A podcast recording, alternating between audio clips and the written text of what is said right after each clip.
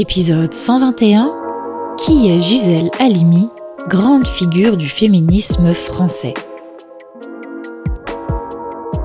Bonjour tout le monde et bienvenue dans ce nouvel épisode d'Inner French.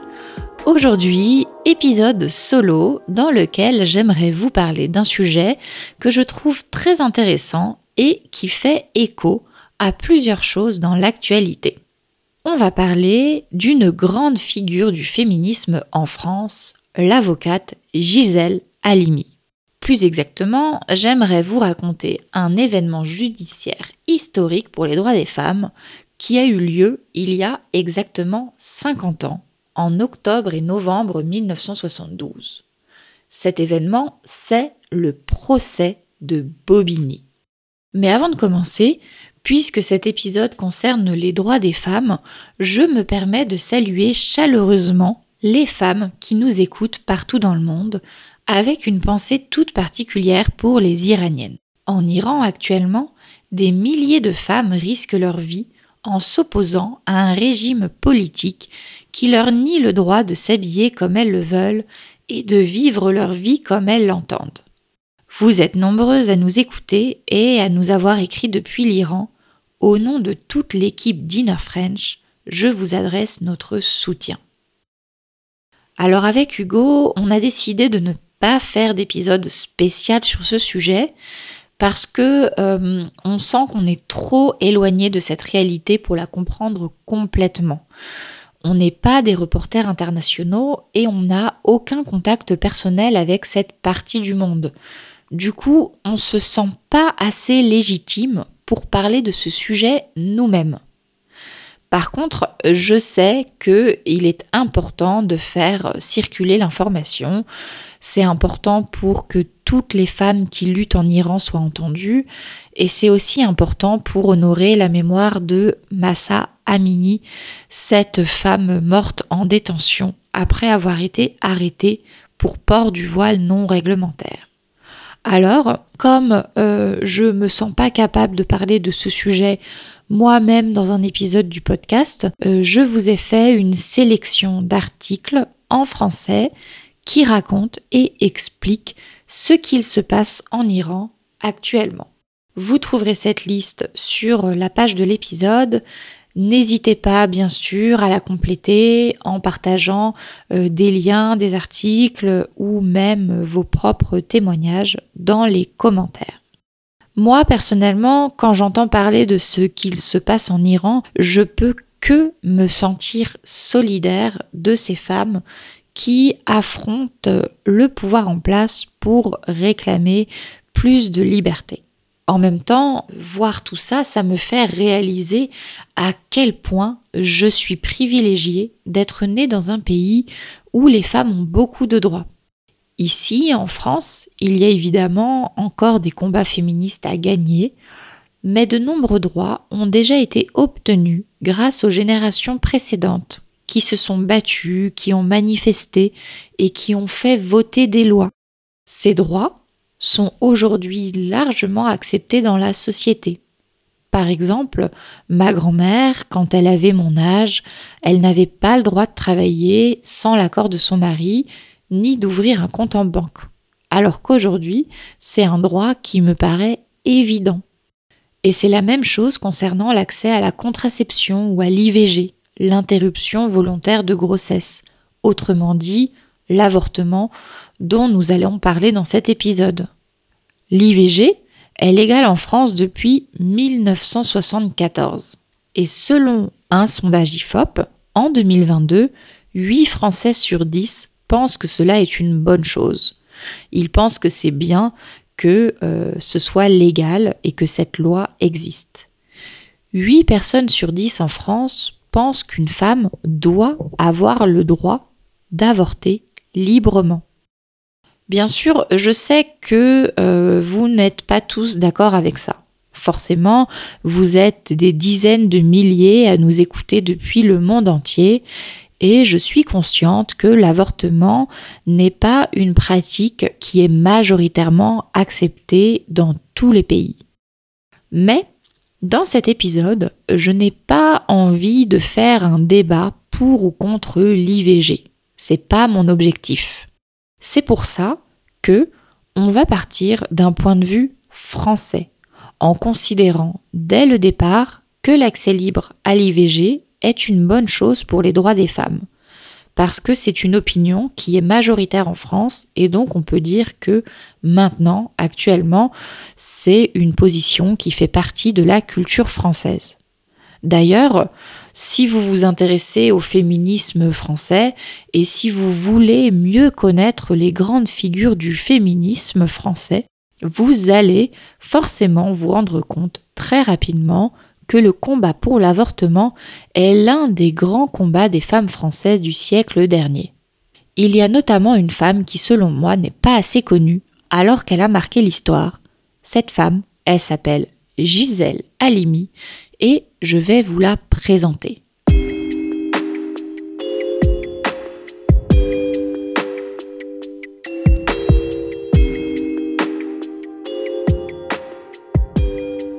Gisèle Halimi, dont le nom de naissance est Zeizia Tayeb, est née en 1927 vers Tunis, dans une famille juive pratiquante.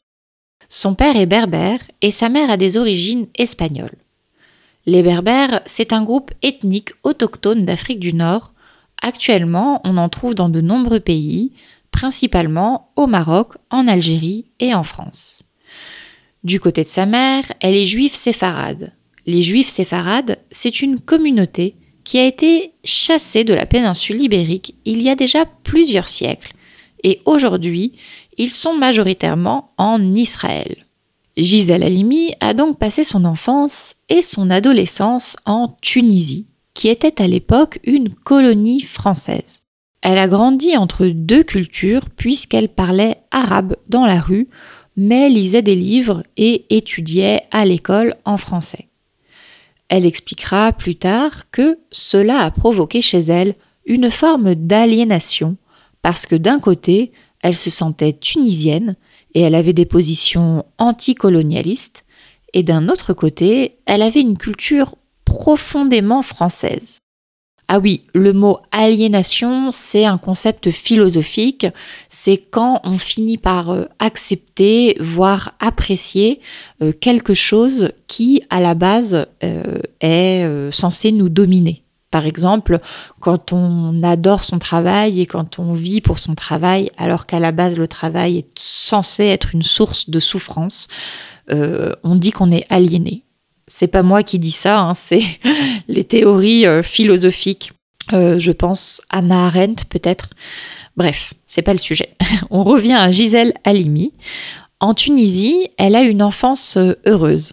Elle disait que son enfance avait été, je cite, pleine de soleil, de mer, de football, et qu'elle avait été très aimée. Mais en même temps, elle a été élevée dans une société où les femmes étaient considérées comme inférieures aux hommes. D'ailleurs, ses parents auraient préféré avoir un garçon et il ne s'en cachait pas. Elle raconte par exemple que son père a mis deux semaines avant de parler de sa naissance à ses amis parce qu'il avait honte. Honte que ce soit une fille. En tant que fille, elle était destinée à faire les tâches ménagères, le ménage, la cuisine, etc., puis à se marier tôt et à avoir des enfants. Mais elle s'est rebellée contre ça.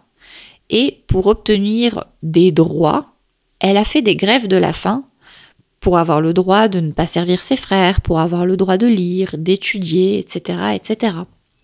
Et finalement, à 15 ans, elle a refusé un mariage arrangé et a obtenu le droit d'aller étudier en France.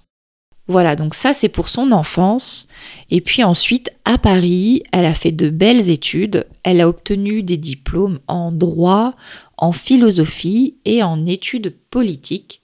Puis elle a décidé de devenir avocate parce qu'elle voulait défendre les humiliés et les opprimés. Elle voulait s'attaquer aux lois et changer la société. Pour faire ça, dans un premier temps, elle s'inscrit au barreau de Tunis. Le barreau, c'est l'ordre professionnel des avocats. En France, chaque avocat, pour exercer sa profession, doit appartenir à un barreau. Gisèle Halimi choisit donc d'exercer sa profession dans les colonies françaises parce qu'elle soutient les mouvements pour l'indépendance de la Tunisie et de l'Algérie, et parce qu'elle sait que les militants ont fortement besoin d'avocats pour les défendre. Dans les années 50 et 60, elle va donc défendre principalement des syndicalistes et des indépendantistes en Afrique du Nord. Elle sera notamment l'avocate de nombreux membres du FLN, le Front de libération nationale en Algérie. Alors le FLN, Front de libération nationale, c'est un groupe euh, de militants qui euh, voulaient que l'Algérie soit indépendante de la France et une de leurs actions, un de leurs modes d'action, c'était de poser des bombes et de faire des attentats. C'est un sujet qui est toujours un peu piquant en France, mais qui, euh, je pense, est très intéressant. Éventuellement, si vous seriez intéressé par un sujet sur euh, l'Algérie française, euh, bah, dites-le en commentaire. On pourrait peut-être faire ça en, 2023. Donc, elle va défendre beaucoup de militants et il y a une affaire en particulier qui va être très médiatisée et qui aura des conséquences politique. C'est le procès de Jamila Boupacha en 1960-1961. Cette militante du FLN, accusée d'avoir déposé une bombe à Alger, avait été torturée et violée en détention par des soldats français. Gisèle Halimi axe sa défense sur le fait que des aveux obtenus sous la torture ne devraient pas être valides. D'autre part, elle conseille à sa cliente de porter plainte contre X pour viol et pour la première fois dans ce type de procès, des médecins gynécologues sont convoqués comme experts. L'affaire est commentée dans les médias et fait beaucoup de bruit. Un comité de soutien est même créé, présidé par Simone de Beauvoir. En fait, Gisèle Halimi utilise l'affaire de Jamila Boupacha pour dénoncer les méthodes de l'armée française en Algérie, notamment pour euh, dénoncer la torture et plus particulièrement le viol comme technique de torture. Cette affaire fait partie des euh, nombreuses affaires euh, qui permettent finalement à l'Algérie d'obtenir son indépendance en 1962. Bien sûr, Gisèle Halimi n'est pas responsable de l'indépendance. Il y a eu un parcours politique, mais c'est une petite pierre à l'édifice de cet événement politique. La même année, en 1962 donc, Simone de Beauvoir et Gisèle Halimi publient ensemble un livre qui raconte ce procès. Ce livre s'appelle Jamila Boupacha, tout simplement. Alors là, ce qui va nous intéresser pour la suite, c'est euh, de nous rendre compte que la démarche de Gisèle Halimi dans cette affaire est très semblable à la démarche qu'elle aura dans le procès de Bobigny, dont on va parler en deuxième partie. En effet, dans les deux cas, elle utilise une affaire judiciaire pour défendre une cause politique.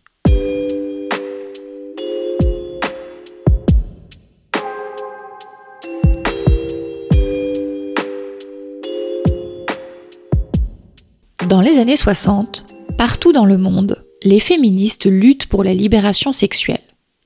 Parmi leurs revendications, il y a l'accès libre à la contraception et à l'avortement. En France, ces deux choses sont fortement condamnées. En effet, non seulement il est interdit de prendre une contraception ou de se faire avorter, mais il est aussi interdit d'encourager ces pratiques en communiquant dessus. Par exemple, un docteur qui explique à une femme comment fonctionne la contraception ou comment elle peut se faire avorter à l'étranger peut être condamné par la justice. Cette loi très répressive, très punitive, elle date de 1920 et elle s'inscrit dans le cadre de la politique nataliste de l'entre-deux-guerres. Une politique nataliste, c'est quand l'État veut euh, encourager la natalité, veut faire en sorte qu'il y ait de plus en plus euh, d'enfants pour que la population soit plus nombreuse. Et euh, les politiques natalistes, ça peut être des politiques euh, d'encouragement avec des mesures comme des allocations ou le congé maternité, mais ça peut être aussi des mesures punitives comme limiter la contraception, limiter l'avortement et donc finalement obliger des femmes à euh, supporter des maternités non désirées. Donc il y a beaucoup de mouvements en France pour réclamer la contraception et l'avortement. Et euh, une première étape, c'est euh, l'autorisation de la contraception en 1967. Cependant, les conditions de distribution ne sont pas mises en place. C'est-à-dire que en théorie, la contraception est euh, autorisée à ce moment-là, mais en pratique, les femmes n'y ont pas accès. Il n'y a pas de distribution de pilules et euh, il n'y a pas de centre de santé pour les femmes qui sont construits. Donc la conséquence, c'est que à la fin des années 70, il y a toujours beaucoup de grossesses non désirées et donc beaucoup d'avortements clandestins. À cette époque, les femmes les plus aisées, celles qui ont de l'argent, vont se faire avorter en Angleterre ou en Suisse. Au contraire, celles qui n'ont pas les moyens de faire le voyage font appel à ce qu'on appelle des faiseuses d'anges. Faiseuses du verbe faire qui font anges, les anges comme les petits anges qu'il y a dans le ciel. Donc c'est le surnom qui était donné aux femmes qui pratiquent des avortements clandestins. Elles le font en général dans des conditions qui ne sont pas sanitaires, par exemple avec une aiguille à tricoter et sur des tables de cuisine improvisées en table d'opération. Les aiguilles à tricoter, c'est euh, cet instrument long et piquant qui est utilisé pour faire du tricot, donc pour fabriquer des vêtements, des couvertures en laine forcément, quand on utilise ce genre d'objets qui ne sont pas du tout euh, médicaux, ça peut créer des complications et euh, il n'est pas rare que des femmes meurent à la suite d'un avortement clandestin. C'est d'ailleurs un problème sanitaire majeur dans le pays à cette époque. Dans ce contexte, Gisèle Halimi s'engage en faveur du droit à l'IVG. C'est un combat qu'elle va mener en tant qu'avocate, mais aussi en s'engageant de manière très personnelle. En avril 1971, elle signe le manifeste des 343 publié dans le magazine Le Nouvel Observateur. C'est une pétition dans laquelle 343 femmes déclarent s'être fait avorter et appellent à la légalisation de l'avortement en France. Gisèle Halimi, qui déclare avoir avorté quand elle avait 19 ans, est la seule avocate à signer cette tribune. Quelques mois plus tard, en juillet 1971, elle fonde avec Simone de Beauvoir, qui avait également signé la tribune, un mouvement de lutte pour la dépénalisation de l'avortement. Ce mouvement, qui existe encore aujourd'hui sous la forme d'une association, s'appelle Choisir la cause des femmes. À ce moment-là, Gisèle Halimi est donc très connue pour son engagement auprès des femmes, d'une part auprès des femmes violées comme Jamila Boupacha et d'autre part en faveur du droit à l'avortement. En toute logique, elle est souvent contactée, puisqu'elle est très connue, par des femmes qui souhaitent par exemple la remercier ou lui poser des questions. Ainsi, en 1972, elle est contactée par un groupe de femmes toutes accusées d'avoir participé à l'avortement clandestin d'une jeune fille de 16 ans Marie-Claire Chevalier. La jeune fille a avorté après avoir été violée par un garçon de son lycée. Elle a été aidée de sa mère, Michel Chevalier, et de trois collègues de sa mère. Alors au début des années 70, certains médecins pratiquaient clandestinement des IVG. Ça pouvait permettre de euh, le faire dans des conditions un peu plus sanitaires qu'avec les faiseuses d'anges. Mais il faisait payer cher et Michel Chevalier était trop pauvre pour payer ce luxe à sa fille. Elle a d'ailleurs raconté qu'elle s'était adressée à un docteur et qu'il lui avait demandé trois mois de salaire, ce qui était euh, impossible pour elle. C'est pour ça qu'elle s'était tournée vers ses collègues de la RATP, l'entreprise des transports en commun parisiens. Mais comme c'était souvent le cas, à cause des conditions sanitaires Marie-Claire a fait une hémorragie et a dû être transportée à l'hôpital. En résumé, À seulement 16 ans, Marie-Claire a été violée, puis elle a failli mourir, et ensuite elle s'est retrouvée poursuivie en justice avec toutes celles qui l'ont aidée. Face à cette situation désespérée, sa mère, Michel Chevalier, a eu l'idée de demander à la célèbre avocate Gisèle Halimi de devenir leur avocate à toutes. Évidemment, Gisèle Halimi a accepté et elle a choisi une ligne de défense politique. Elle a décidé de remettre en question le bien fondé, la justesse de la loi de l'époque qui datait de 1920. Et c'est suivant cette ligne de défense politique qui consistait à attaquer la loi que Michel Chevalier, la mère, dira au juge d'instruction Mais monsieur le juge, je ne suis pas coupable, c'est votre loi qui est coupable. Le procès est très médiatisé et Marie-Claire devient un symbole. Une partie de l'opinion publique se range du côté des accusés et des féministes viennent manifester leur soutien devant le tribunal. Se ranger du côté de quelqu'un, c'est prendre son parti publiquement, c'est être d'accord avec euh, cette personne et le faire savoir. Donc il y a des féministes et aussi des personnes lambda, surtout des femmes, qui vont venir jusque devant le tribunal pour montrer leur soutien et elles vont crier beaucoup de slogans et notamment elles vont dire l'Angleterre pour les riches, la prison pour les pauvres. Ce slogan, Gisèle Halimi va le reprendre au tribunal et elle va l'utiliser pour convaincre qu'il y a un problème avec la situation légale en France et que ses clientes ne devraient pas être condamnées pour ça. Pour défendre cette idée, elle fait également venir à la barre des personnalités connues et des experts renommés. Venir à la barre, c'est venir au tribunal lors d'un procès pour donner son témoignage ou son avis d'expert sur un sujet devant le juge ou le jury. Dans le procès de Bobigny, il y a eu des biologistes, des philosophes, des hommes politiques ou même des artistes célèbres qui sont venus témoigner. Ah oui, euh, j'ai pas précisé, mais on appelle ce procès le procès de Bobigny, tout simplement parce qu'il a eu lieu au tribunal de Bobigny, en région parisienne.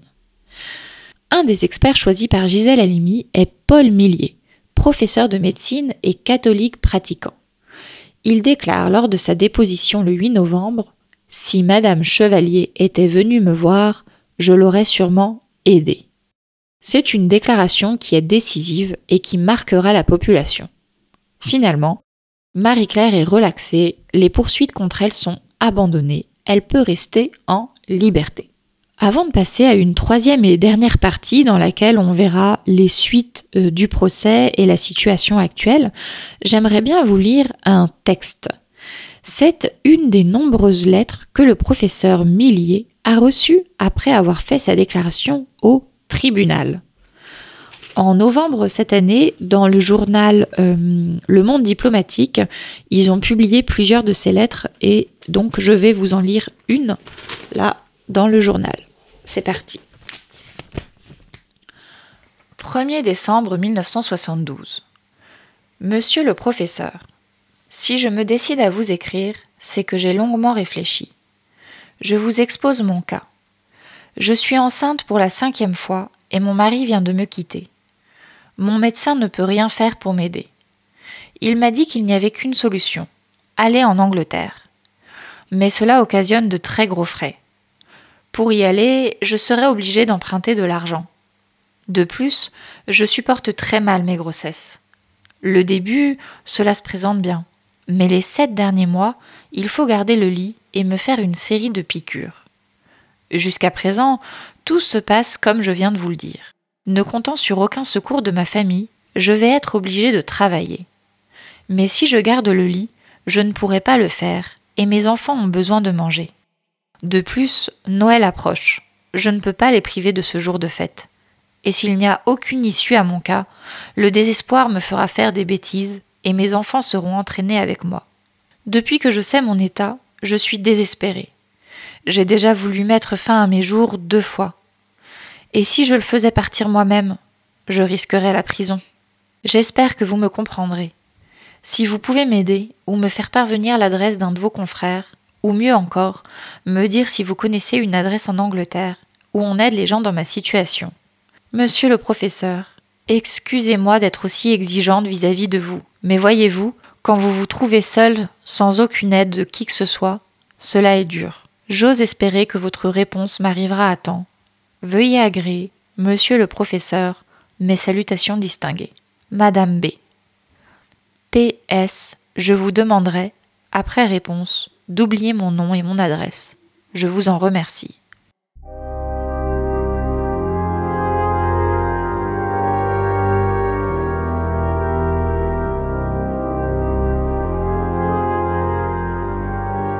Le verdict du procès de Bobigny a pour conséquence de rendre la loi de 1920 inapplicable. En tout cas, c'est ce qui est répété dans la presse pendant les mois qui suivent. Les mouvements en faveur de la légalisation de l'IVG se font de plus en plus entendre et la population y est de plus en plus favorable. Les magistrats, les juges, finissent eux aussi par être sensibilisés et le nombre de condamnations pour avortement baisse considérablement on passe de 518 condamnations en 1971 à 288 en 1972, puis à quelques dizaines en 1973. Finalement, le procès de Bobigny aboutit, trois ans après, à une loi légalisant l'interruption volontaire de grossesse.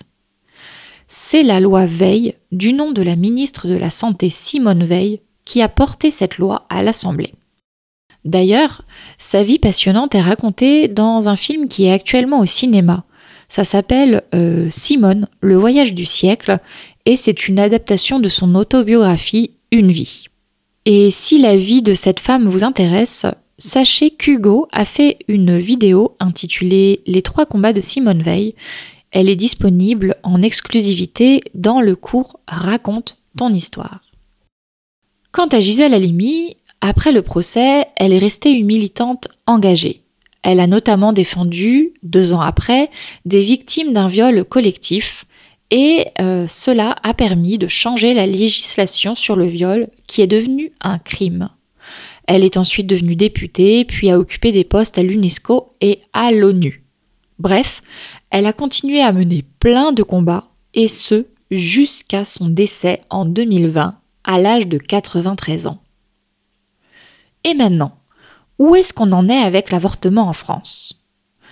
En 1974, Simone de Beauvoir mettait en garde. Elle disait N'oubliez jamais qu'il suffira d'une crise politique, économique ou religieuse pour que les droits des femmes soient remis en question. Ces droits ne sont jamais acquis, vous devrez rester vigilante toute votre vie. Sur la base de ce principe de vigilance, les députés français viennent justement, en novembre 2022, de voter une loi dont l'objectif est de constitutionnaliser le droit à l'avortement. Cela veut dire que il deviendrait beaucoup plus difficile de retirer ce droit pour un futur gouvernement ou une future majorité parlementaire. Et oui, une fois qu'un droit est inscrit dans la Constitution, c'est beaucoup plus difficile de l'enlever, on ne peut pas le faire euh, avec une simple loi. La proposition de constitutionnaliser le droit à l'avortement, difficile à dire ce mot, avait déjà été faite avant. Mais les députés avaient considéré que ce droit n'était pas en danger. Sauf que, cet été, quand la Cour suprême des États-Unis a annulé l'arrêt Roe versus Wade, qui autorisait l'avortement dans tout le pays, il y a eu une vague d'indignation au niveau international. Et en France aussi, à tort ou à raison, on a commencé à avoir peur qu'une telle situation puisse se produire de la même manière.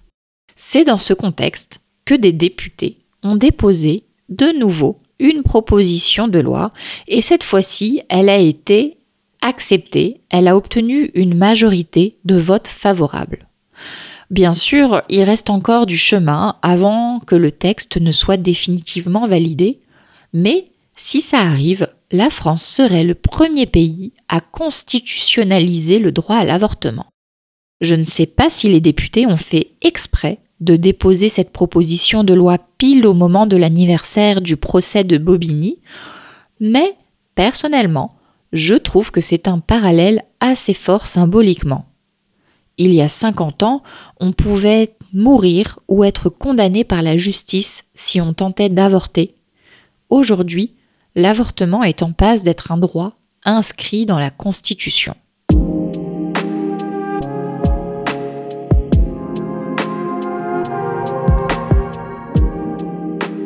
Voilà, vous en savez plus sur Gisèle Halimi et sur l'histoire de l'avortement en France. Je suis consciente que cet épisode ne va pas forcément faire l'unanimité dans les commentaires. N'hésitez pas à me dire ce que vous en pensez ou à débattre entre vous, mais surtout, tâchez d'être poli et respectueux, comme toujours. Je vous remercie beaucoup pour votre écoute et je vous dis à dans deux semaines pour un épisode spécial fin d'année avec Hugo et Anya. Ciao ciao